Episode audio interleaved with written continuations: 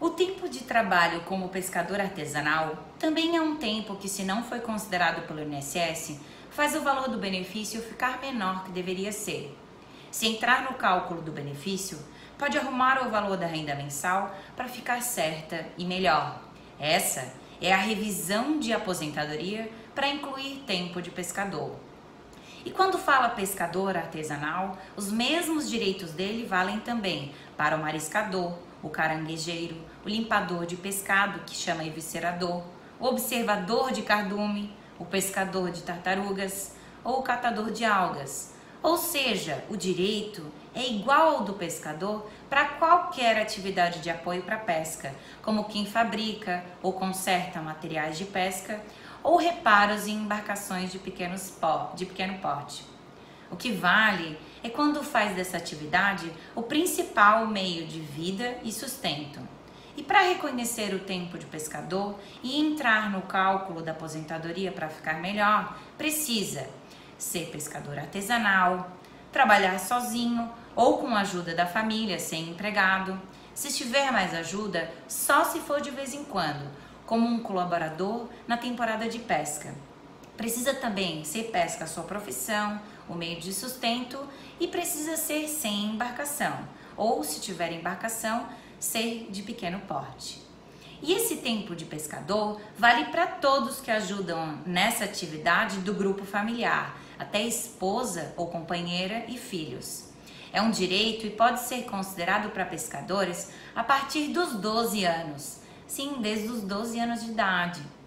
Para garantir este direito de incluir o tempo de pescador, precisa de provas. Lá da época do trabalho como pescador artesanal, pelo menos um comecinho de provas, mais testemunhas. E exemplos destas provas podem ser um documento que mostre pescador como sendo profissão sua ou do, da sua companheira ou do seu pai, como uma carteira de vacinação, uma ficha de atendimento médico ou um atendimento no dentista, um documento da escola, como uma ficha de inscrição, um comprovante de matrícula, uma ficha escolar, um diário de classe, ou então uma certidão de nascimento, uma certidão de casamento, um documento de entrega de pescados, um recibo de compra de materiais para pesca, uma escritura pública de imóvel ou um título de propriedade de imóvel.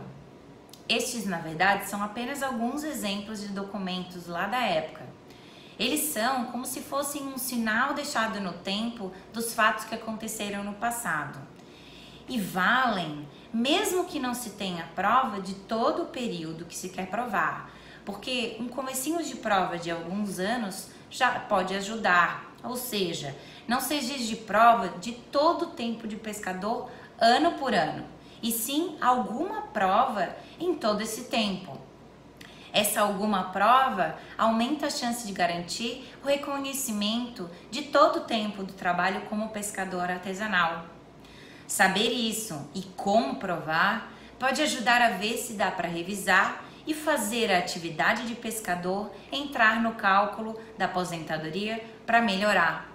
Ficou dúvida ou quer saber mais? Acesse o site www.gdr.adv.br.